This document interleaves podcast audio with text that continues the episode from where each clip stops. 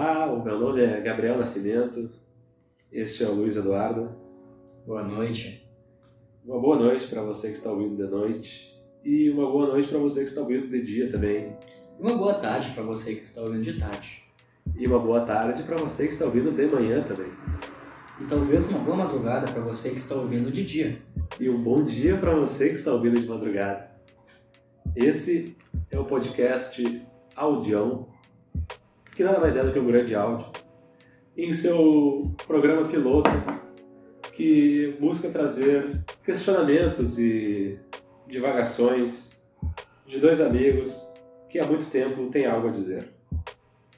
Há muito tempo mesmo, afinal, em 8 de agosto de 2019, ou seja, quase um ano atrás, eu mandei uma mensagem para o meu amigo Luiz dizendo o seguinte, abre aspas. Ô meu, vamos fazer um podcast? Fecha aspas. E um ano e 20 dias depois, eu mandei uma nova mensagem para ele, no dia 28 de agosto desse ano, ou seja, uma semana atrás, dizendo: vamos gravar um podcast. Não houve interrogação, nada. Apenas isso. Na hora o Luiz concordou e é por isso que aqui estamos hoje, gravando este grande áudio para você, querido ouvinte. Luiz, o que, que tu acha sobre o começo de um projeto de podcast? Eu acho que um começo de um projeto é sempre empolgante, porque o projeto, qualquer seja que ele é, nos faz sair da zona de conforto e nos faz enxergar uh, um horizonte que até então não enxergávamos. Porque a gente vive a nossa vida pensando na nossa rotina. O que, que a gente vai fazer amanhã? O que, que a gente vai fazer depois de amanhã? O que, que a gente vai fazer no fim de semana? O que, que a gente vai criar? Geralmente nada. Geralmente nada. A nossa sociedade atual não quer que a gente crie, não quer que a gente pense, não quer que a gente contribua de alguma forma criativa para o mundo. E quando a gente tem um projeto novo, a gente se vê obrigado a botar na nossa rotina a criação, o fazer alguma coisa nova.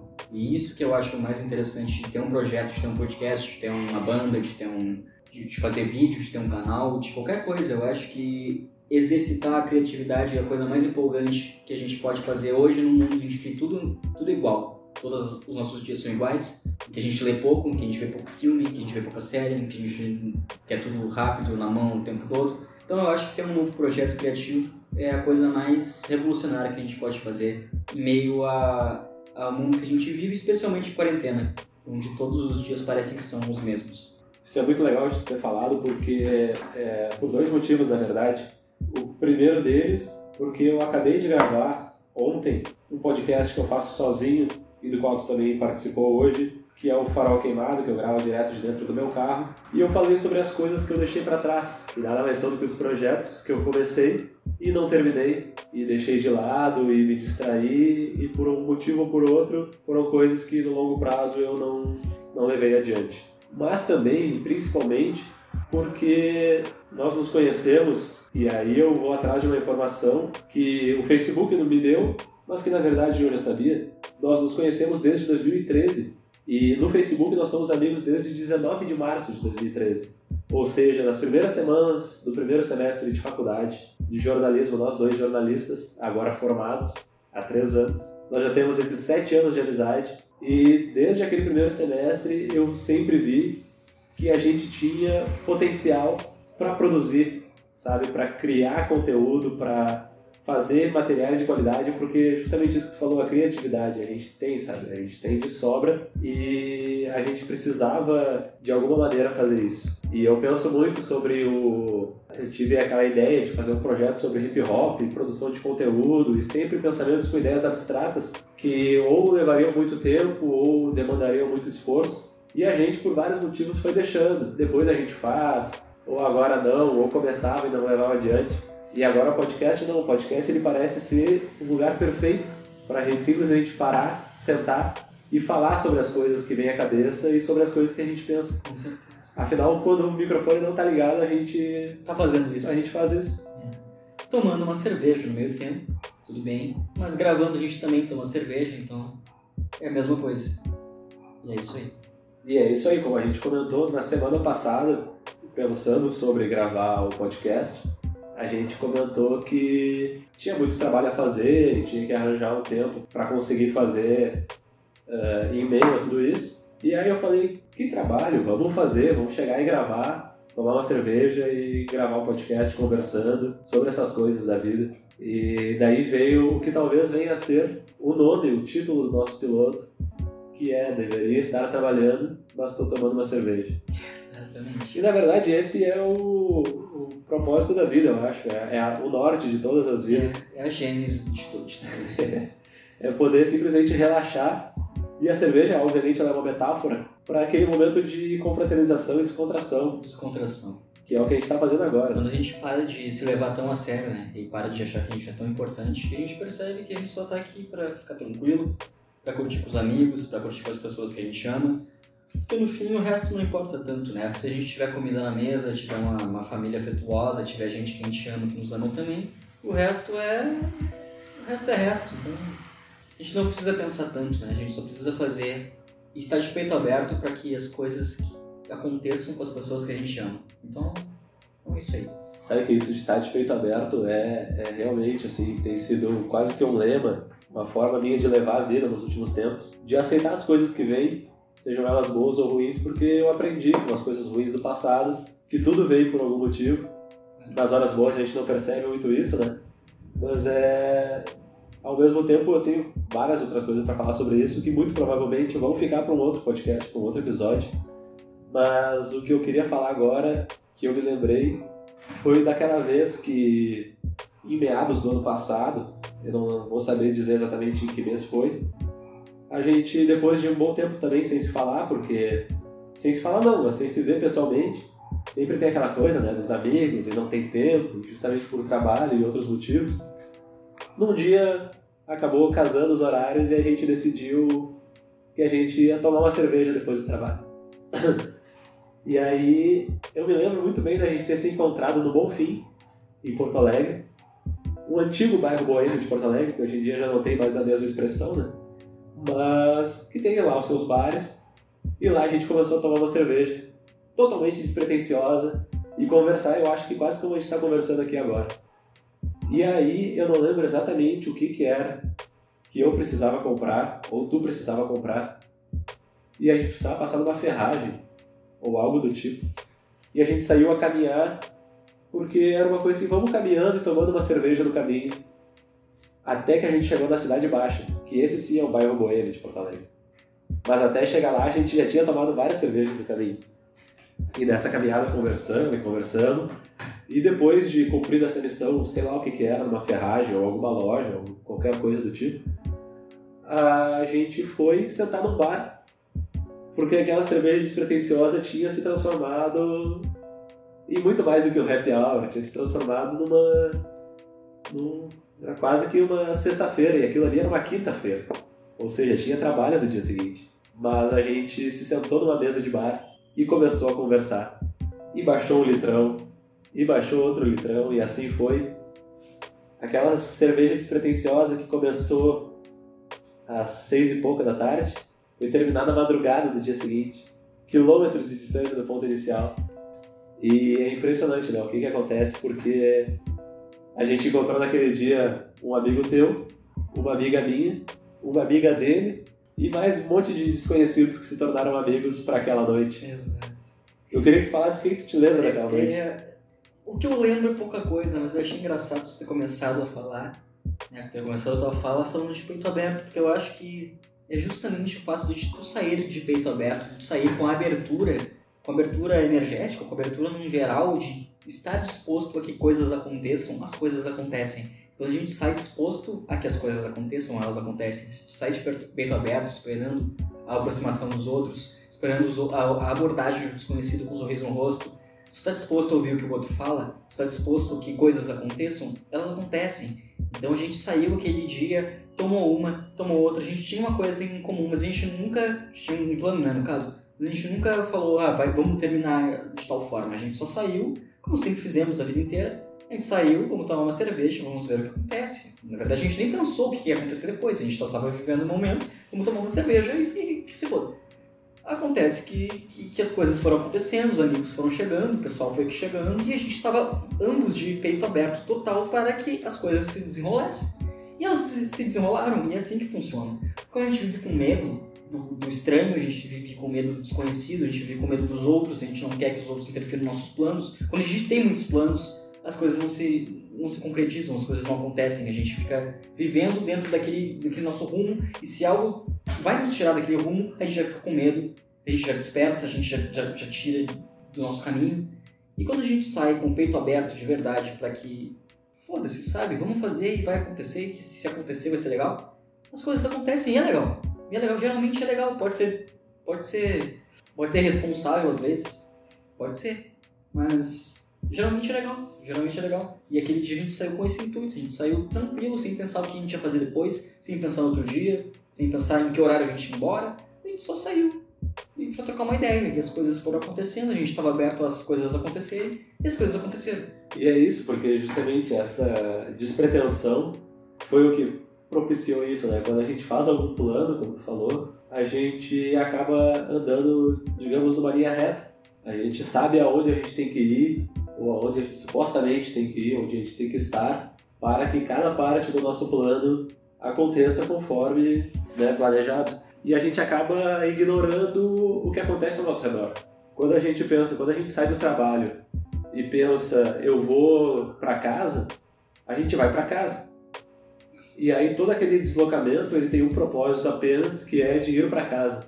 Mas quando a gente sai do trabalho, e isso independente de sair para encontrar alguém, para tomar uma cerveja, quando a gente sai do trabalho pensando eu vou caminhar, eu vou fazer este caminho, é que a gente uh, realmente vive as coisas, né? Essa noite que a gente está comentando agora é uma noite que a gente lembra porque ela aconteceu justamente por causa disso, por causa dessa vontade de. Não é nenhuma vontade, dessa, simplesmente dessa, dessa, desse impulso de estar tá vivendo o momento presente. De tá, o único propósito era se encontrar e tomar uma cerveja. A partir do momento que a gente tomou aquela primeira cerveja, que era uma garrafa de 600 ml, caríssima, caríssima. por sinal, caríssima. o propósito estava cumprido. A partir dali, tudo que aconteceu a partir dali não tinha um plano, não tinha algo pré-determinado que devesse acontecer. Então é isso, os planos, eles na verdade, eles começam pelo ponto de partida e a partir dali eles se tornam ou uma coisa caótica, porque foge do nosso controle, ou uma coisa pragmática que em nada nos acrescentam. E tem aquela frase clássica que diz: se quiser fazer Deus rir, conte seus planos a Ele. Hum. E é verdade, né? Nós vivemos fazendo planos e no longo prazo a gente percebe quantos nós fizemos que não, não se concretizaram. E é isso, assim, eu sinto que daquela noite, como várias outras, são as noites que a gente lembra, são os momentos que a gente lembra, porque eles fugiram do nosso planejado, do nosso, da nossa rotina, que sempre né, nos traz essa determinação do que vai acontecer. E eu acho que se a vida se desenrolasse da maneira que a gente espera, a vida ia ser extremamente sem graça. E eu acho que talvez essa seja a beleza da arte, porque a arte ela nos traz coisas que a gente não espera a arte que a gente gosta, a arte que a gente sente, é aquela coisa nova, é aquela coisa que a gente ainda não sentiu. Uma música que nos toca é uma música que a gente nunca ouviu. A música que nos faz realmente sentir, refletir, ficar pesado e sentir aquela coisa, é a música que traz uma coisa que a gente não sabia que existia. E a arte é isso, é uma coisa nova, é uma coisa que não existe ainda. A arte verdadeira é isso, não é a arte mercadológica, é a arte, não é a arte de algoritmo, não é a arte que segue fórmula, é a arte verdadeira, a arte pungente, a arte vibrante, que é a arte real que ela traz uma coisa que ainda não aconteceu pra gente. Que a gente ouve e eu nunca tinha ouvido isso. Caralho, isso é novo. Que coisa incrível. Eu não sabia que isso existia. Eu não sabia que uma coisa assim poderia existir. E, e, e acho que essa é a beleza da arte. Ela nos traz uma coisa completamente nova. Uma coisa que a gente não... A gente não precisa sair do lugar. A gente não precisa viajar para conhecer. Ela já, já vem com uma coisa nova, com uma experiência nova, com um sentimento novo. Com um sentimento que não tem nem nome. Eu acho que é, é, é a mesma coisa. Eu acho que é, que é igual, assim. Se a gente vivesse os nossos dias dentro do nosso, do nosso modelo de vida perfeita, nossos dias iam ser muito tediosos, nossos dias iam ser horríveis, porque a gente já está vivendo uma coisa que a gente já sabe que existe. A gente já está vivendo uma coisa que outras pessoas já viveram, que, que, que já, eu já sei o que me espera, que, bom, eu vou ganhar muito dinheiro amanhã e eu vou viver num iate, eu vou estar num, na minha piscina, num, no topo do morro. Mas isso daí é... Uma, tu ia fazer isso uma semana e enjoar, porque o que nos faz realmente estar vivos é receber coisas novas, é fazer coisas novas, é sentir coisas novas. E quando coisas inesperadas acontecem, é justamente aí que a gente sente o novo. E quando a gente descobre uma arte nova, a gente descobre um disco novo, a gente descobre um filme novo, a gente descobre uma escultura, qualquer coisa que seja. e a gente sente uma coisa nova, é isso que, que faz a gente seguir em frente de fato, não ficar estagnado na nossa ideia que a gente já tinha há 20 anos atrás. É o que faz a gente sentir algo novo. E tudo que nos faz sentir algo novo, é, eu acho que é sempre benéfico. Eu acho que é sempre benéfico. Por isso que eu acho que a gente sair de peito aberto nos faz estar aberto a sentir coisas novas. Assim como a gente está aberto à arte, a ouvir coisas novas e ouvir coisas novas, assistir coisas novas, também nos faz, é muito benéfico. Eu acho que é, é, esse é o motor da vida. Acho que esse é o motor da vida, é assim se viver a vida. É, é estar aberto a coisas novas. E é por isso que, como disse o poeta, eu prefiro ser essa metamorfose ambulante do que ter aquela velha opinião formada sobre Com certeza, com certeza. E... Já disse melhor que todo mundo. Exatamente. Aquilo eu sempre, assim, é, constantemente, isso me vem à mente em alguma conversa com alguém, porque é justamente isso. A gente comenta, nossa, como anos atrás eu pensava dessa maneira, eu jamais ia concordar com o que eu estou pensando agora. E isso vai acontecer daqui a alguns anos também, sabe? A gente viver nessa constante eu acho que assim, em vez de criar regras, adotar não como uma regra, mas como uma. É difícil achar uma palavra, eu acho, talvez tu até saiba, mas como um norte, essa ideia de não se apegar a, a esses conceitos de, de norma. Porque quando a gente vive, como tu mesmo disse, preso sempre a uma mesma coisa, a gente passa e anos depois a gente está vivendo a mesma coisa. Pink Floyd falou isso muito bem na música Time e isso é uma música que, eventualmente, partes dessa letra eu vou ter tatuadas no meu corpo porque são coisas que me marcaram muito e talvez tenham me feito ser, já desde muito novo, uh, algo diferente do que eu poderia ser para me tornar aquele velho da música, sabe? Aquele velho que anos ou décadas depois está mais velho e mas o mundo continua acontecendo e ele que envelheceu sem perceber essa esse movimento, né? E essa coisa de saber como tudo vai acontecer, de ter uma certeza, a nossa geração, eu acho que ela está um pouco mais livre disso do que os nossos pais com foram. Certeza, e até os nossos tios, assim, pessoas um pouco mais velhas que nós, é, que tiveram essa coisa de ter uma carreira, de ter uma determinação, de saber onde a vida deveria levá-los pelos próximos tantos e tantos anos e ter sempre esse plano, como a gente falou já do plano, ter sempre essa, esse norte. É muito doido pensar porque até uma questão que tu comentou antes da gente começar a gravar, que é a ideia do livre-arbítrio. Mas antes disso ainda, eu estava pensando sobre isso, mas ó, o vento começa a soprar em Porto Alegre. Antes disso, eu estava pensando sobre Uh, e já pensei muitas vezes sobre aquela discussão que as pessoas têm, e eu quero te fazer essa pergunta antes de falar o que eu penso, que talvez pensemos até parecido. Se tu tivesse a oportunidade de saber como tu vai morrer, tu gostaria de saber? Não. Por quê? Isso, isso ia me condicionar de muitas maneiras a viver a minha vida. Eu acho que eu, eu ia pensar nisso o tempo todo.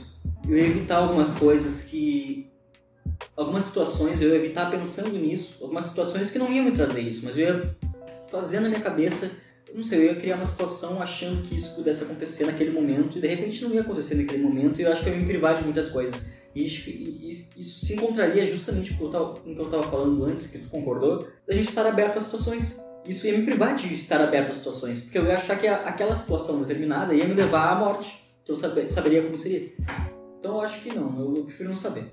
Isso ia me privar de estar aberto a situações. Porque é isso, eu sempre penso muito nessa questão de o saber como tu morreria ia te fazer talvez tentar evitar aquela coisa o máximo possível para aproveitar o máximo possível, o que na verdade nada mais seria do que viver em função da morte. Isso. E a vida, a gente não pensa sobre isso, porque a gente pensa que a vida é sobre sei lá o que, que a gente pensa sobre a vida, mas as pessoas elas não percebem que a vida só é boa porque ela acaba. Então nós vivemos sim em função da morte. A gente só não pensa sobre isso com frequência. Mas as coisas só fazem sentido, e isso é uma coisa que eu penso assim, elas só fazem sentido porque elas são impermanentes. Nada dura para sempre. Então, se a gente precisa saber como vai morrer para conseguir aproveitar o momento, para conseguir perceber que nesse momento eu não vou morrer, nesse momento eu estou aqui, nesse momento eu tenho a certeza de estar presente. Quer dizer, a gente não consegue ter essa certeza sem saber quando que a morte vai chegar. E eu acho que assim, a única certeza que nós temos é de que a morte vai chegar. Não importa o quando. E é aí que tá. É, pode ser um papo super transcendental, coisa da Monja Cohen tá falando. É, Mas sim, o único momento que existe é o agora. É a única coisa que a gente tem a certeza. É de que a gente está aqui, de que a gente está vivendo. E, claro, a gente vive desse automático, a gente vive desses planos, a gente vive dessa rotina. E isso é uma porcaria, porque a gente não pensa no quanto a gente está vivendo dentro de uma caixa até que a morte chegue. Enquanto a gente poderia estar vivendo livres até que a morte chegue. Porque ela vai chegar, a gente já sabe disso. A única certeza que a gente tem desde que a gente nasceu é essa. E assim, cara, tu tava falando do, de toda essa, essa questão de parece que tem uma resposta pronta, tem um caminho pronto, tem a gente nasce com uma coisa pronta. E é uma coisa que eu tava lendo e eu até indico para quem tá para quem tá escutando a gente agora, que é o livro Sapiens, que virou um best-seller, né, do Harari, que ele fala de toda a evolução humana e tal, num ponto de vista biológico, mas até os dias atuais, ele passa por toda a evolução da cultura e tal. E a questão maior, assim, o que mais me, me deixou realmente tocado por esse livro, é que ele fala como a nossa cultura, desde os primórdios, a nossa cultura, ela se materializou de tal forma que ela parece natural. Ela se naturalizou. Então, muitos aspectos culturais, muitos aspectos que foram criados pelo homem, eles são interpretados como se fossem naturais. Então, a, a, a família é tratada, a, esse, esse estereótipo de família, esse, esses valores de familiares são interpretados como naturais, o trabalho é interpretado como natural, as relações monogâmicas são interpretadas como naturais. Num geral, muitos aspectos culturais que vieram da cultura judaico-cristã são interpretadas como um caminho natural do homem, um caminho evoluído do homem, um caminho que o homem ocidental, civilizado e racional deve seguir. É porque quando tu passa muito tempo fazendo a mesma coisa, essa coisa se torna rotina, se torna, se torna natural, né? Com certeza. No nosso dia a dia a gente vê isso com certeza. Dirá numa cultura evoluindo por milhares de anos, né? Não, exatamente, exatamente. E, e, só que em muitos, muitos aspectos é uma cultura nociva, é uma cultura atrasada, uma cultura que não funciona. E quando a gente questiona alguma pessoa que é um pouquinho mais ligada àqueles valores mais antigos, ela fala assim, mas o mundo é assim, a cultura é assim, é. o homem é, é, egoísta por natureza, que o liberal adora falar que o homem é competitivo, que é egoísta, e por isso o livre mercado tem que prosperar, porque o homem é, é, é egoísta. Mas quem disse? Alguém fez um estudo com os bebês recém-nascidos para dizer que eles são egoístas? Não, não tem como fazer isso. É impossível. Por que, que as sociedades indígenas, algumas, do, sei lá, do norte da África, não são? Então, assim, não é natural. São coisas da nossa cultura judaico-cristã. A gente é competitivo porque a nossa cultura é competitiva. A gente é monogâmico porque a nossa cultura é monogâmica. A gente vive dessa maneira, a gente é consumista porque a nossa cultura é consumista. Isso não é uma coisa que está naturalizada, não é uma coisa natural. A gente aprendeu a naturalizar porque a nossa cultura é assim. E o cara, e o cara esse, o Harari, que é o autor do Sapiens, ele, ele fala justamente isso, que a gente tem alguns mitos, alguns mitos que são é, fundadores, assim, são coisas que fundaram a nossa cultura e que a gente trata hoje como natural, como por exemplo a defesa da liberdade, eh, a defesa do, do, da fraternidade, que são coisas que a nossa cultura aprendeu a, a, edificar ao longo dos anos e que a gente trata como valores absolutos, mas não são valores absolutos. Não são, por exemplo, assim, a própria liberdade é um valor que todo mundo, 100%, ah, 100% não, 99% das pessoas tratam como um valor super importante. Liberdade. Defende, defende a liberdade. Exato. Você vai perguntar para elas o que é liberdade. O que é liberdade? Exatamente. E, é. por exemplo, a liberdade, ela é necessariamente contrária à igualdade, que também é um, um valor que todo mundo gosta, a igualdade, legal. Mas a liberdade, ela é com certeza contraditória à igualdade. Então não tem como todo mundo ser igual se tu não for livre para ser superior. Tu não tem como ter liberdade de ser um tirano se tu for superior a outro. Então a, li a liberdade ela sempre vai contrariar a igualdade, sempre, necessariamente. Então assim, por que, que a nossa cultura ela é tão condicionada a achar a liberdade o maior dos valores? A liberdade não é tão importante, a liberdade já é importante, tu tem que ser livre para ter as tuas escolhas individuais. Mas a tua liberdade de ser um tirano, a tua liberdade de explorar o próximo, é, é um valor realmente tão importante? É, é importante que uma pessoa tenha liberdade para massacrar o outro, para matar o outro? Não. A gente tem que restringir algumas liberdades. Se eu quiser ser um assassino em série, eu tenho que ter essa liberdade? Provavelmente não. Não é uma liberdade, não é, não é um valor que está acima dos outros valores. Acho que todos os valores têm alguns o mesmo peso, ou alguns têm outros mais que, que outros valores, alguns têm, são mais importantes que outros, Mas a liberdade tida na nossa sociedade, por causa da declaração de independência, ou não sei, por causa da influência dos Estados Unidos na cultura, não sei. Mas liberdade é tida como o valor fundamental do mundo, tá ligado? Eu acho que isso vem da Revolução Francesa. Deve- provavelmente veio da Revolução Francesa. Provavelmente da Revolução Francesa. Só que, assim, acho que a Revolução Francesa veio com, com os ideais da fraternidade, da igualdade e da liberdade.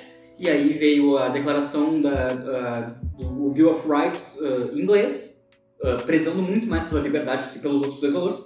E veio a Declaração de Independência dos Estados Unidos, também prezando pela, pela liberdade muito mais do que pelos outros valores. Sim, é um E conceito. hoje a gente acha que a liberdade é a coisa mais importante de todas. Não. De repente, a liberdade não é tão, não é tão, tão sobressaiente em relação aos outros valores quanto a gente pensa que é. É por isso que, de certa forma, se fala sobre as liberdades individuais e aquela coisa clássica do que a nossa avó dizia, nosso pai dizia que o meu direito acaba quando termina, quando É, começa quando o termina outro. é, começa do outro. E, mas é que é isso, a liberdade é um conceito abstrato. Tanto é que para alguns americanos a liberdade é o direito de tu andar com arma no meio da rua, Isso. para outros é o direito de tu atirar numa pessoa no meio da rua porque Exato. ela te pareceu um ameaçador. Exato. E isso é considerado liberdade. E Agora- não tem como negar que é. É. Agora tu não é, tem, é, é, tu não tem como. Agora tu vai, tu vai questionar a liberdade do outro de andar na rua e parecer ameaçador. Ou exatamente a questão da própria ameaça, que a gente sabe que é algo subjetivo nesse contexto do que eu tô falando. Mas a questão é essa, assim, sabe? Da, do quanto nós construímos essas coisas ao longo dos anos e nós deixamos de ser. E esse livro, Sapiens, que comentou, eu tenho ele na minha estante, ainda não li, e eu comprei ele por sugestão do meu avô, e tenho muita vontade de ler. E é engraçado tu falar sobre essas coisas, porque são coisas que. assuntos que é, abstratamente, ou enfim, sem qualquer tipo de formalismo, eu penso, como eu acho que muitas pessoas fazem, a famosa filosofada, Uhum. que cada um faz do seu jeito. Isso. Eu penso muito sobre esses assuntos sem ter esse embasamento de pesquisa que, obviamente, o autor teve. Lógico. Mas é engraçado tu falar que ah, nós temos. Tu vai perguntar para uma pessoa mais antiga e não sei o que, ela vai dizer que o mundo é assim. Porque quando eu estava conversando com meu avô, que hoje em dia tem 85 anos, posso estar enganado, mas ele tem 84 na verdade. E eu conversei com ele, ele tinha recém feito 80 e poucos, devia estar com 81 talvez. E estava me comentando sobre esse livro que ele tinha lido e me mostrou o livro e tudo mais. E o que eu lembro, entre todas as coisas que ele falou da conversa, mas o que mais me marcou e que eu lembro até hoje, foi que ele disse que a única solução para a humanidade, de todas as coisas que ele leu nesse livro, que trazem, eu imagino que traga vários questionamentos e várias reflexões a se fazer, ele falou sobre uma coisa que também para mim sempre foi é, um ponto de questionamento, que ele disse que tem muita gente no mundo e que a única solução seria se viesse um meteoro ou alguma coisa assim Solução final. para né, pra, não para não acabar com toda a humanidade, Sim, Mas- malthusianismo é, pra- é, para acabar com parte da é humanidade, a humanidade. porque nós temos e isso também é uma coisa ah, doida de pensar, nós temos muita gente na- no mundo e aí é óbvio que é difícil tu conseguir conciliar todas essas supostas liberdades que a gente imagina que a gente tem o direito de ter. Claro, claro. nós temos muita gente e quanto mais gente nós temos, mais gente a gente tem, na verdade, para ser controlada. Porque as pessoas que controlam são em menor número. Mas são elas que determinam o que é ou não liberdade. Claro. Nós, como sociedade, nós entregamos a nossa liber... nossas várias liberdades nas mãos de um Estado para ele dizer o que, que nós podemos ou não fazer.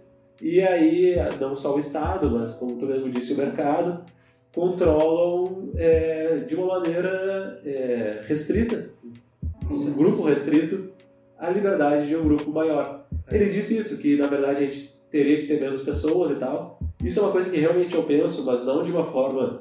Quando ele fala em meteoro, quando qualquer um fala em meteoro, a gente atribui essa redução dessa superpopulação que nós temos a um agente externo. Ou seja, não há culpa de ninguém.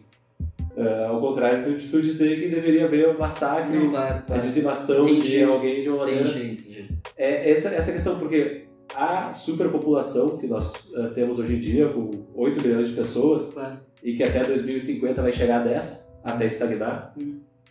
essa superpopulação, ela não veio por acaso.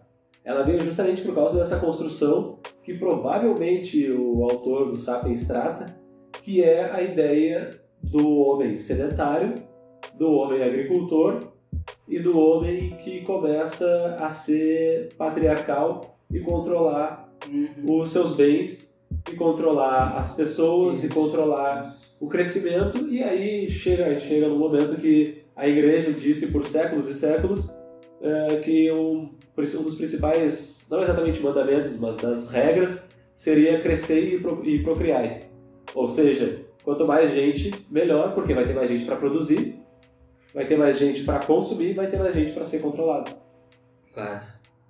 e é isso que é muito doido de pensar que a gente chegou onde a gente chegou, eu e tu só existimos e quem estiver ouvindo, por causa de muita, muita, muita, muita coisa que aconteceu antes. Então, a gente não tem como pensar a nossa existência atual e os nossos questionamentos atuais sem levar em conta tudo o que aconteceu antes.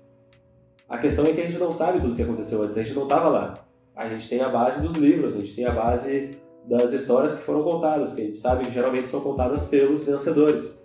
A gente tem uma ideia do que seria a essência, não exatamente a essência, mas a natureza humana, fugindo do que seria exatamente a essência, que a gente não sabe o que é. Não sabe o que Porque é. a Não gente não, saber. a gente não tem tempo para ter esse contato, justamente por todas essas outras coisas que a gente comentou antes e que, enfim, nos fizeram chegar até aqui.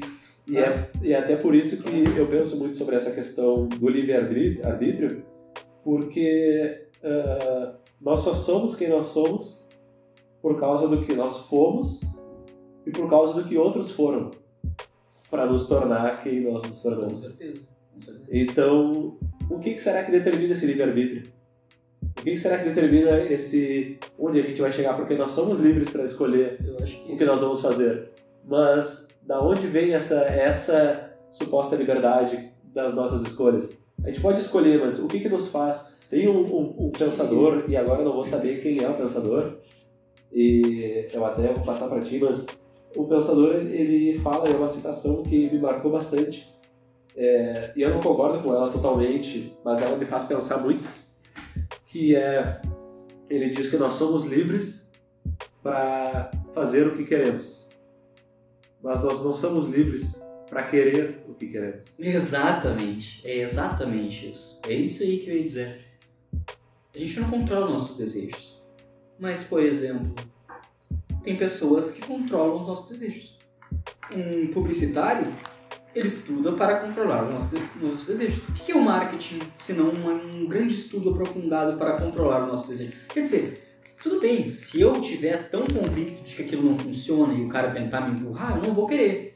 Mas, no geral, funciona. Mas é engraçado- funciona, a comunicação, as técnicas de comunicação funcionam. Quer dizer, a gente não tem a liberdade de escolher algumas coisas que fogem ao nosso alcance intelectual. Não temos como fazer isso. A gente não tem como fazer isso.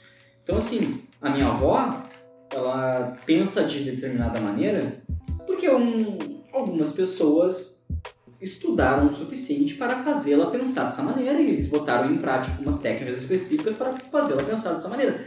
Ela teve o livre-arbítrio de escolher, sei lá, que- não, não teve. Ela não teve. A maioria das pessoas não tem. Então, assim, num mundo ideal em que todo mundo está ciente de todas as técnicas que não existe manipulação, que não existe gente tentando aplicar PNL, não tem gente tentando usar neuromarketing, não tem publicidade, tudo bem, pode ser que exista livre-arbítrio, eu nem, acho que nem assim, mas, mas não é assim, não é assim que funciona na prática, não é assim, cara. A, gente, o nosso, a nossa liberdade, ela é muito restrita, mas é muito restrita. E mesmo que a gente queira, a gente que tenha conhecimento, a gente tente eh, não ser manipulado, não ser condicionado, a gente é condicionado com- desde o nosso nascimento, a gente é condicionado por coisas que aconteceram quando a gente era criança, que a gente não tem o controle, nossas emoções são condicionadas a coisas que aconteceram que a gente nunca teve controle. Então a gente não tem, não é tão livre para fazer nossas escolhas, porque a gente é condicionado, não adianta, a gente não tem como O time para o qual tu torce, que no teu caso é o Grêmio, no meu caso é o Inter, esses times são dois times de Porto Alegre,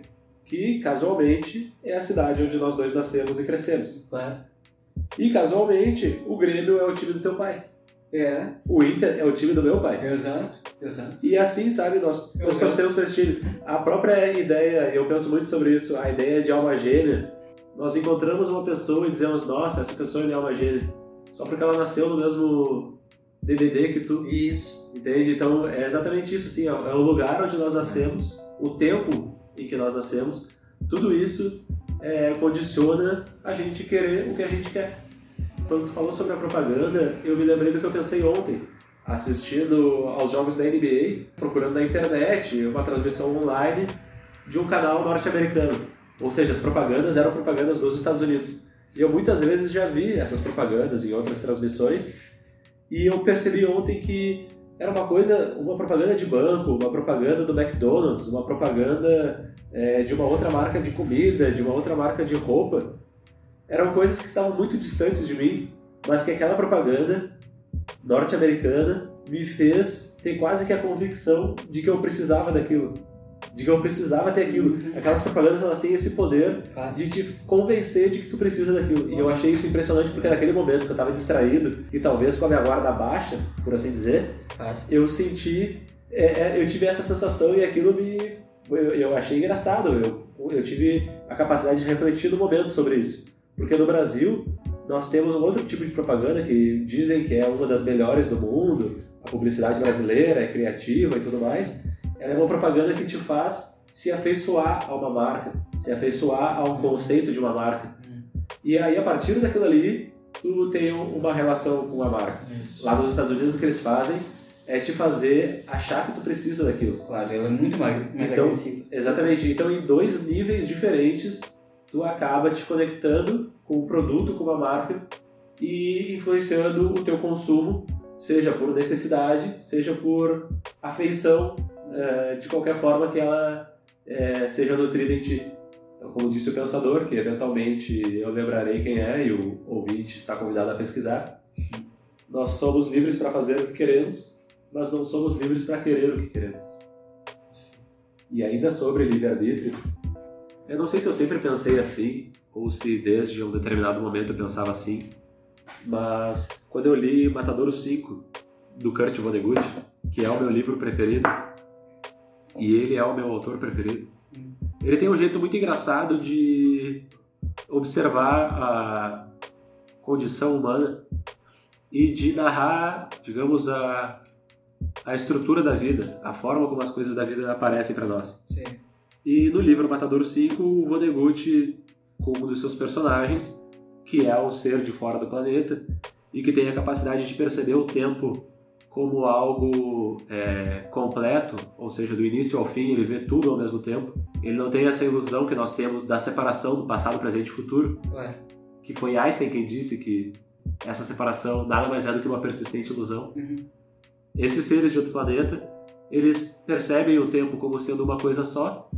Portanto, quando ele, eles, ele descreve assim que quando ele vê uma pessoa, quando ele vê um homem, ele vê um ser com uma extremidade com bracinhos e pernas de criança e na outra extremidade braços e pernas de idosos com uma bengala. Hum. Ou seja, ele consegue perceber tudo o que acontece uhum. naquele instante, Sim. ele vê tudo o que acontece. Sim. E assim, eles não têm a necessidade de tentar alterar nada, porque eles já sabem o que vai acontecer. Hum. O próprio personagem, ele sabe como vai acabar a vida dele. Sim. E ele não tenta alterar porque ele sabe que não tem como alterar. Que ele sabe exatamente o momento exato em que a raça deles vai ser extinta, porque é isso aí, é, é o que vai, enfim, dar fim ao universo. Eles enxergam a, a existência como sendo algo congelado numa peça de âmbar, ou âmbar, eu nunca sei como se fala isso, e que nós nada mais somos do que isso.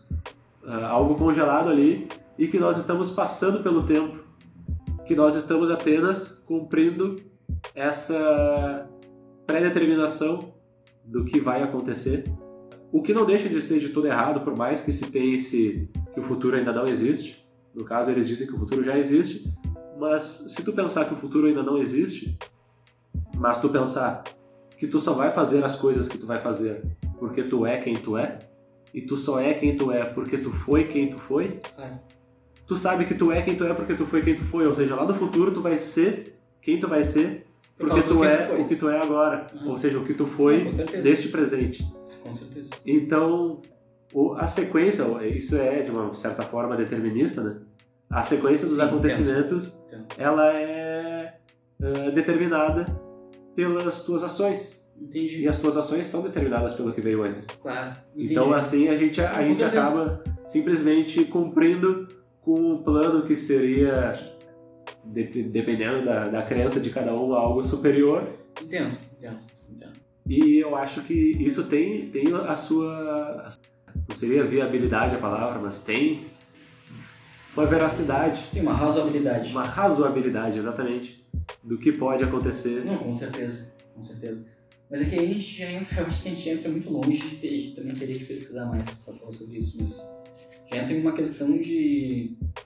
uma questão científica, né? Uma questão de. Mas é que aí que tá. A Uma ciência, ela, a ciência ela observa o que aconteceu até agora. Não, com certeza, mas por exemplo, a ciência também dá conta de que existem múltiplos universos paralelos. Então, assim, Isso é uma das teorias. é uma das teorias, com certeza. Então a gente não tem como abarcar todas elas, porque o futuro. O futuro talvez dê conta de outro passado e de outro presente. Então pode existir outros presentes Mas é, agora. é, é futuro- aí que tá, é aí que tá. O que, eu, o que eu acredito, eu consigo, de uma certa forma, claro que é abstrata e totalmente informal, é, conciliar essas duas ideias, porque se existem múltiplos universos, ou seja, múltiplas realidades, e que em múltiplos universos nós estejamos gravando esse podcast, Uhum. em determinado momento ah, eles podem ser definidos por num podcast, nesse exato momento, eu decidi pausar Sim, a gravação. não, claro. E pausei, então em algum outro lugar, e esse podcast não está mais existindo. Mas nessa linha do tempo na qual nós Sim, estamos vivendo agora, agora, ou seja, a cada decisão que nós tomamos, o universo se divide em infinitos. Mas talvez Porque nós vivemos nem universo uma de infinitas decisão possibilidades. consciente, mas é infinito. De repente, eu pisquei agora. E se eu tivesse piscado em um milésimo de segundo depois, já estamos em outra realidade. Exatamente, mas como nós estamos vivendo nessa, nós não somos capazes de estar presente nas outras. Isso é muito louco, porque elas realmente podem estar acontecendo. Claro que sim. E elas podem estar acontecendo, e eu acho que eh, realmente podem acontecer e podem se cruzar em dados momentos. Ser. E há, há muitas ideias. Agora a gente vai. Talvez nem vamos tão além assim, porque é óbvio, a gente está devaneando. Mas a ideia do déjà vu, conforme a ciência, é uma percepção de que. uma percepção do momento que, pelo que a ciência é capaz de explicar, mas é- ela, ela, ela teoriza, na verdade, ou ela simplesmente lança uma hipótese, ela diz que o teu cérebro, a tua consciência, ela se dissocia por um breve instante e naquele momento tu tem a impressão de estar, tu vive o mesmo momento no presente e com a impressão de tu já ter vivido ele antes, Sim. com a impressão de que ele já aconteceu, mas na verdade é aquele mesmo momento, Claro. mas tu tá percebendo ele com, digamos, os teus olhos e a tua mente, Claro. Em duas coisas diferentes. E aquilo ali, essa essa vibração diferente é o que te dá uma sensação de déjà vu. Claro. Mas agora, por que não o déjà vu pode ser a coincidência entre duas realidades diferentes claro. que naquele momento se cruzaram Não, por uma casualidade? claro. Por que não? né? Por que não? Com certeza. Pode ser mesmo. Pode ser mesmo. Isso a gente pode ir longe, e isso eu acho, querido ouvinte, porque nós estamos falando e você está nos escutando, isso pode e com certeza vai ser abordado em um outro episódio, e até convido o amigo ouvinte a procurar no Instagram, que é uma conta de Instagram que ainda não foi criada, e em uma conta de qualquer rede social, para compartilhar com a gente as suas eh, reflexões sobre tudo que foi dito até aqui, as suas ideias sobre o que, que pode ser, o que, que não pode ser. E é isso, nós nada mais somos do que dois amigos aqui pensando sobre a vida, como certamente muitos de vocês fazem e pensam. E, por favor, compartilhem com a gente todas essas, essas ideias aí. Aproveito que falei do Instagram para sair um pouco dessa coisa tão esotérica e transcendental e, e espiritual e filosófica para uma questão um pouco mais mundana, mas que eu suspeito que possa escapar um pouco também. Luiz Eduardo, meu amigo, tu, um homem de 26 anos, por que não tens uma conta da rede social de Zuckerberg, o Instagram? Primeiro que assim, o motivo principal, o primeiro motivo, talvez não o principal, mas o primeiro de todos, foi porque na época que o Instagram cresceu e se popularizou, eu não criei por uma eventualidade, só não fiz. Eu acho que talvez eu não tivesse um celular bom o suficiente, ou eu vi e achei bobagem, ou sei lá, eu só fui lesado e não percebi que estava rolando, só não fiz. E quando percebi já era tarde, todo mundo já tinha, todo mundo já tinha um monte de seguidor, todo mundo já estava ali e eu não tinha. Só que eu fui percebendo muito rápido isso aconteceu, na verdade. Começou a surgir um- alguns comentários, começou a surgir uma, uma, uma hipótese Acho que o Instagram, ele é uma coisa muito nociva, ela faz muito mal. O Instagram é uma rede social que ela é muito... Ela ativa alguns gatilhos de ansiedade. É, um, é uma, uma, rede social que, que ela, no geral, ela piorou a saúde mental da população geral. E eu já tive vontade de ter, porque o pessoal sempre me cobra, ah, o Instagram, como é que é o teu Instagram, como é que é o teu arroba, como é que eu te marco? E eu, ah, não tenho, é chato. Mas eu, eu penso assim, cara, não vale a pena. Não vale a pena. E assim, eu não tenho uma grande presença em nenhuma rede social. E eu vi esses tempos o, um neurocientista, que é o Siddhartha Ribeiro, que eu acho que eu já te mandei um vídeo dele, falando do Bruno Torturra, que ele fala uma coisa que eu achei muito interessante, que eu nunca esqueci sobre a rede social, de como funciona a rede social hoje, no smartphone, quando a gente está 100% do tempo conectado. Que, tipo assim, o nosso hardware, o nosso cérebro, ele é, ele é o hardware, ele é o cérebro do caçador-coletor. Ele é o cérebro de 2.500 anos atrás. Ele é o cérebro do Homem das Cavernas, é o mesmo cérebro, é a mesma estrutura cerebral, não muda nada. Certo. A gente tem o mesmo cérebro. E o que, que o cérebro do caçador-coletor ele é programado para quê? Para receber um sinal de alerta de vez em nunca. Quando aparece um predador selvagem do nada, tu tá dormindo, tá de noite, tá com frio, aparece um predador selvagem do nada e tu, porra, tu ativa. Sim. Esse é o nosso cérebro, está programado para isso, para receber um sinal de alerta dentro de uma parte muito específica do nosso cérebro, que eu não vou me atrever a falar, mas tem a ver com córtex frontal, mas não vou me atrever a falar, porque eu não sou neurocientista, mas que o Siddhartha Ribeiro explica muito bem. E a gente está programado a receber sinais de alerta e ficar alertas em situações muito esporádicas da nossa sobrevivência, porque a gente somos, somos animais, nós somos animais da natureza, e a gente está programado a ficar alertas e, e, ativar essa, esse nosso blip em situações muito específicas, sei lá, explode uma bomba, ou chega um tigre, ou enfim, qualquer coisa. Acontece que com a, com a rede social, com o smartphone, o tempo todo conectado, a gente ativa esse lugar do nosso cérebro que é responsável pelo nosso sinal de alerta o tempo todo. Então é como se tivesse uma bomba explodindo o tempo todo. É como se tivesse um tigre chegando, a gente está descansando, tem um tigre chegando o tempo todo. Cada notificação ativa esse, esse lugar do cérebro, que é o lugar responsável pelo som de alerta. Tudo só de boa, recebe uma notificação. Só de boa, recebe outra. Só de boa, recebe outra. É como se estivesse dentro de casa, em Sarajevo, e tivesse uma bomba explodindo o tempo todo. Isso lesa o nosso cérebro, isso derrete o nosso cérebro. E o nosso cérebro ele não está preparado para receber sinais de alerta o tempo todo. Ele está preparado para, uma vez por dia, quando muito, aparecer um tigre e aí tu recebe som de alerta. Toca um trovão, tu recebe sinal de alerta.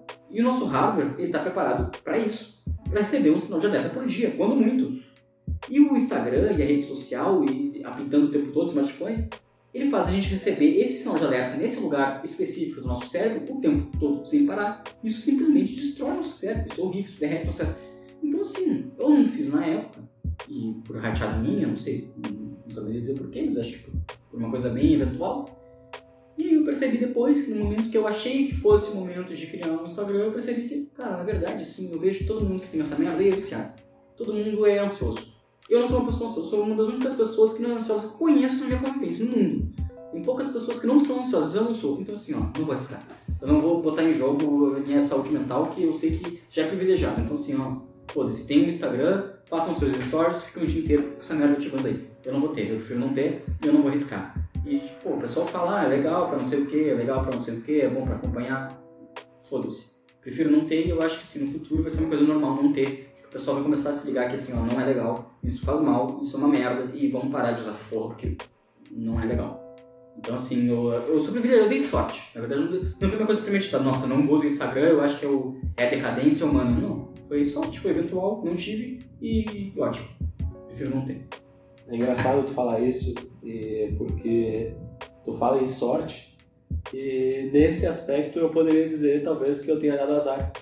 Porque eu também perdi a primeira onda do Instagram, e não sei se a segunda ou a terceira, mas quando eu criei a minha conta do Instagram em 2015, o Instagram já existia há muitos anos e pelo menos há três ou quatro anos já era bastante popular entre os meus amigos. E eu criei para acompanhar um programa de rádio porque eles postavam as publicações sobre o programa no Instagram que pediam a, a, a participação dos ouvintes e tal. Que inclusive foi o que eu fiz aqui nesse programa para os nossos ouvintes, para que eles participassem. Então talvez assim, ó, vou criar um e-mail, que nós não sabemos ainda qual é o e-mail, e o nosso ouvinte pode participar por e-mail, porque daí ele nos manda diretamente sem ser bombardeado por outros tipos de informação. Boa. Isso é uma coisa interessante porque Boa, eu criei o meu Instagram e comecei assim a acompanhar o programa. Aí fui começando a postar coisas, vi como as pessoas postavam e comecei a postar da minha maneira. E assim, eu fui, eu sempre tive a minha a minha conta como um álbum de retratos. Fotos que marcassem momentos e que vez ou outra eu volto lá e relembro desses momentos. Mas assim, o meu computador é cheio de fotos que não estão compartilhadas lá e que as pessoas não precisam ver. E essas fotos também me lembram momentos, elas também têm a, a sua importância. Mas lá no Instagram eu estava assim, de uma certa forma, é, passando uma imagem construída do que eu queria que vissem de mim. E estava compartilhando lá. E quando tu fala dessa questão da ativação do cérebro, eu me lembro do, é, do programa do- da Netflix, o Explicando a Mente, documentário, é muito legal, recomendo também. Muito bom. No episódio que fala sobre a ansiedade, eles dão um exemplo não do tigre, mas de um javali. No caso, nós seríamos o javali. Mas de um javali ah, na selva, na savana africana, que percebe a presença de um leão. E na hora que esse leão aparece, o javali, eh, o cérebro dele, eh, libera uma série de hormônios, uma descarga de hormônios que faz com que o javali reaja a um estímulo, reaja fisicamente para conseguir fugir para conseguir escapar e, portanto, sobreviver. É. E nós também temos essa, essa função cerebral, como tu mesmo falou, que nos faz querer escapar dessas situações. É. Só que a nossa, a nossa, o nosso escape ele não é físico, nós não conseguimos correr. Se nós temos um ataque de ansiedade no meio do trabalho, nós não conseguimos fugir.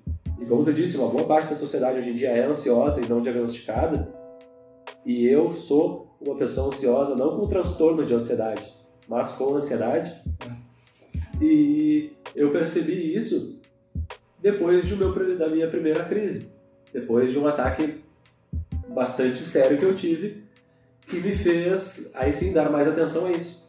E por muito tempo eu custei a ah, perceber as redes sociais e principalmente o Instagram como sendo algo nocivo nesse aspecto, mas não só por o que eu estava percebendo ali, mas pelo que eu esperava receber ali. Ou seja, eu abro o Instagram, às vezes de uma maneira irracional, simplesmente meus dedos tocam na tela do celular e abrem o aplicativo para olhar uma coisa que eu acabei de ver. E aí eu fecho o aplicativo e no momento seguinte eu abro de novo sem perceber. Porque eu estou esperando receber ali alguma coisa e eu tenho essa, esse, esse condicionamento, essa facilidade de acabar entrando nessa espiral de desatenção de aquela coisa de não viver no momento presente, como a gente até comentou ah, mais cedo, porque o Instagram ele é sim uma rede social e eu comentei sobre isso no, no meu podcast individual do Farol Queimado. Ele é uma rede social que nos ocupa tempo e que ela e que foi é, arquitetada para nos fazer passar bastante tempo lá. Porque o que os criadores da rede social querem é que tu passe tempo lá, que tu consuma o que está sendo feito lá e, portanto, veja as propagandas, veja é, os estímulos sociais, tanto de consumo quanto de comportamento, que vão estar sendo trazidos ali. E toda vez que eu sou uma pessoa que gosta muito de acampar, e é um hábito que eu desenvolvi nos últimos tempos, ah, mas que é uma coisa que parece que sempre fez parte de mim, esse contato com a natureza. E é, ah, quando eu decidi que isso seria uma coisa que eu faria, que eu faria conscientemente, tomaria as rédeas dessa situação, eu comecei a acampar sempre que possível. E toda vez que eu vou acampar, eu vou para lugares onde o sinal de internet e de telefonia é limitado, quando não nulo. E nesses lugares eu não tenho a, a oportunidade, eu não tenho sequer a chance de ver uma atualização do Instagram, porque ele não atualiza. Ele está lá apenas como um aplicativo no meu celular que só serve para tirar foto e ver a hora. E isso é uma maravilha, porque ali eu tenho uma câmera para registrar momentos que eu sinto que sejam necessários. Às vezes, talvez escrever alguma coisa, que também na verdade eu prefiro escrever no caderno. E o celular fica lá apenas para eu controlar as horas e talvez colocar um despertador para conseguir acordar cedo e aproveitar ao máximo o dia. Isso, isso. Ou seja, viver como realmente como nós deveríamos viver que é desconectados. E agora, com o meu celular novo, que inclusive é este aparelho que grava o nosso programa, eu tenho a possibilidade de controlar o meu uso de tela de controlar o meu tempo em determinados aplicativos que eu uso apenas para o Instagram. Eu limito o meu tempo no Instagram a uma hora por dia, Boa, top. porque eu chegava a usar o Instagram por às vezes quatro horas no dia. Às vezes mais. Ficava com a tela do celular ligada, ou seja, engajado com o celular, por oito horas em um dia. Considerando que eu durmo por oito horas, isso me deixa apenas um terço do dia para fazer o resto das coisas. Ou seja, um terço no celular, que ser humano foi feito para ficar um terço do dia desconectado do que está acontecendo ao seu redor. Então, é, eu achei muito legal ter falado isso, porque isso é uma coisa que eu sempre pensei, assim, como tu mesmo disse, na hora de marcar numa foto, na hora de é, compartilhar alguma coisa, eu penso, o Luiz não tem Instagram. Mas por que, que o Luiz não tem Instagram? Porque então assim não é, não foi necessariamente uma decisão consciente, foi um acaso, uma sorte, como tu disse, mas também te trouxe uma é, uma percepção e eu diria até uma uma maneira de viver que é sim muito mais saudável do que o que nós vemos né, hoje em dia e, e atualmente assim. Então É, na época não foi uma decisão consciente, hoje é, com certeza. Hoje é consciente. Hoje é Certo. consciente. Eu não fazer hoje é consciente. Eu tenho certo, assim, uma certeza assim, que eu tenho que eu não vou fazer Instagram nunca. Nunca, não pretendo e o pessoal fala as vantagens, porque é mais fácil fazer não sei o que, é importante por não sei o que. Não vou fazer. Eu tenho todos os motivos do mundo para não fazer. E esse meu distanciamento torna muito mais fácil eu julgar. Torna muito mais fácil eu ter uma leitura fria sobre a coisa, porque eu tô distante. Eu não sei o que, que é, o que, que não. não, e exato Eu porque vejo meus amigos fazendo, vivendo isso. Então, assim, não vale a pena. Porque assim, a primeira ilusão que a rede social nos criou, e isso lá com o Orkut, mas depois os primórdios do Facebook, foi essa ideia de conexão. De se conectar com pessoas que estão distantes. E aí, ah, pessoas mais velhas se reencontram com amigos de colégio, procuram lá e a pessoa está na rede, então tu consegue conectar. Tu não tem o telefone daquela pessoa, mas tu está conectado com ela. Agora, se tu realmente quer estar conectado com aquela pessoa, pergunta para ela o telefone dela, pergunta onde é que ela mora, é, conversa com ela de uma maneira, sabe? Agora em tempos de pandemia, ah, pessoalmente é mais difícil, mas por telefone, por ligação, às vezes por chamada de vídeo, WhatsApp, por mais que tenha também os seus, seus contras, ele é uma coisa que te limita muito mais a um contato é, mais próximo com as pessoas. Então a gente vê essa ideia de que precisa estar no Instagram para existir. Se tu não tá lá, tu não existe Claro. que isso é sim nocivo. Eu tenho é, uma amiga muito próxima minha, minha melhor amiga na verdade, me contou que decidiu deletar o Instagram, o Instagram porque estava vendo muitas coisas que estavam sendo nocivas para ela e ela decidiu que ia deletar. Mas eu tenho o telefone dela. Quando eu preciso conversar com ela, eu tenho a capacidade de falar com ela. É, claro. Ela não pessoas- deixou de existir. As pessoas conversavam até 10 anos atrás, até 8 anos atrás, antes do. Instagram. Não pararam de conversar. Não, atualmente, É isso, tu, atualmente tu vê uma foto de uma pessoa, ela publica uma foto em algum lugar, um stories fazendo alguma coisa, e tu acha que tu sabe o que está acontecendo com a vida dessa pessoa. Exatamente. E isso te basta. Basta. E isso te limita, tu pensa, não, aquela pessoa está ali, ela está existindo para mim, ela está presente no que eu acredito ser a, a existência que ela, que ela deve ter, na, a presença que ela deve ter na minha vida. E eu acho que a rede social ela aumentou muito o contato superficial que a gente tem em quantidade, mas ela limitou muito o contato profundo que a gente tem em qualidade. Então a gente tem Com contato superficial com muitas pessoas, mas isso faz com que a gente tenha um contato profundo com poucas pessoas. E antigamente não. As pessoas que não eram relevantes para nossa existência, de fato, a gente esquecia, não conversava mais nunca mais, deixava de ser colega. Há 10 anos atrás eu não falava mais com ela, mas as pessoas que realmente eram importantes para ti, tu tava falando sempre, porque tu precisava manter esse contato. E agora com a rede social não, tu tem um contato superficial tanto para quem é próximo, quanto para quem é irrelevante. Então assim, parece que sempre tá bom, tá legal, ah, tô mantendo contato com esse aqui, tô mantendo contato com o cara que é meu amigo, e tudo fica naquela... e Então a gente tem uma dificuldade muito maior para ter contatos profundos, porque tá tudo, tá tudo na mesma, assim, a pessoa que foi teu, tua colega de colégio, que tu nunca se deu bem há 20 anos atrás, tu tem o mesmo contato, que é dar curtida em foto e comentar que tá linda, uma pessoa que foi super tua amiga, que é uma pessoa que tu realmente levaria em consideração. E antes do, da rede social, tu começa a ver assim, porra, esse cara é meu amigo pra caralho. Eu vou dar uma ligada pra ele, pra ver se tá tudo bem. Pra gente combinar de fazer alguma coisa, porque eu tenho que manter a amizade, eu tenho que, porra, enfim, uma pessoa que eu me, me preocupo, que eu gosto, que a gente tem que manter o contato. Hoje em dia não precisa disso, porque tu acha assim, pô, dei um like na foto dele semana passada, foda-se, já era. Já, já, pô, já, já fiz o que eu devia ter feito, qualquer coisa me chama. Não é assim, então Tu assim, acaba dando ao teu melhor amigo o mesmo tratamento Que tu dá pra um desconhecido. pra essa ex-colega de 10 anos atrás. exatamente, exatamente. Então tudo fica meio superficial. Superficializa, tu fragiliza até as relações e, na verdade, a única coisa que tu fortalece é essa ideia de estar presente numa rede e de estar consumindo uma, um conteúdo, um status que na verdade né, é, é ilusório. Enfim, tem muito mais é, material, é, objeto para análise nessa questão e todas as outras que a gente trouxe aqui, mas eu acho que por uma questão de tempo e até de, enfim, de, de concentração e de profundidade, porque nós poderíamos agora ir além até altas horas. A chuva começa a cair em Porto Alegre e nós poderíamos seguir com quaisquer que fossem os assuntos, porque certamente a gente tem muita coisa na cabeça para pensar. Com certeza. Mas eu acho que para um programa piloto, esse audião de uma hora e vamos exatamente saber quanto tempo temos de gravação, querido ouvinte.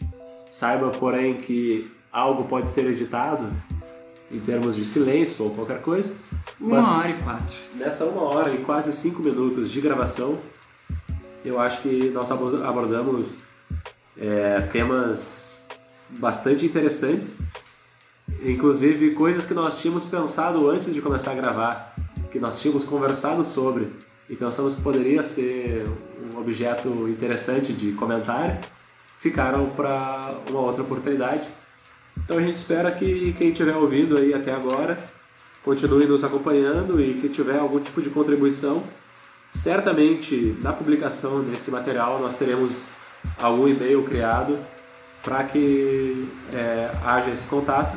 Claro, é possível que haja uma rede social, afinal nós vivemos nessa era e a produção de conteúdo para que ela atinja o maior número de pessoas, ela infelizmente tem que estar atrelada a uma rede social, mas você que for comentar na nossa rede social, faça com consciência. Faça com consciência depois do comentário. Pense no que, que você vai fazer lá. Pense no quanto de tempo você pretende gastar ou às vezes investir nessa rede social e nas coisas que tem ao seu redor e que podem ser é, mais produtivas, benéficas e o que quer que seja. E eu acho que é isso aí. Eu ia te perguntar se tinha mais alguma consideração final a fazer, mas eu acho que essa. Eu acho que o fechamento está perfeito e a minha consideração final é um bom dia, uma boa tarde, uma boa noite e que está uma boa madrugada para quem está tá aí nos escutando agora. Faço das palavras do Luiz as minhas também. E. Paz na terra. Temos que criar um bordão para finalizar.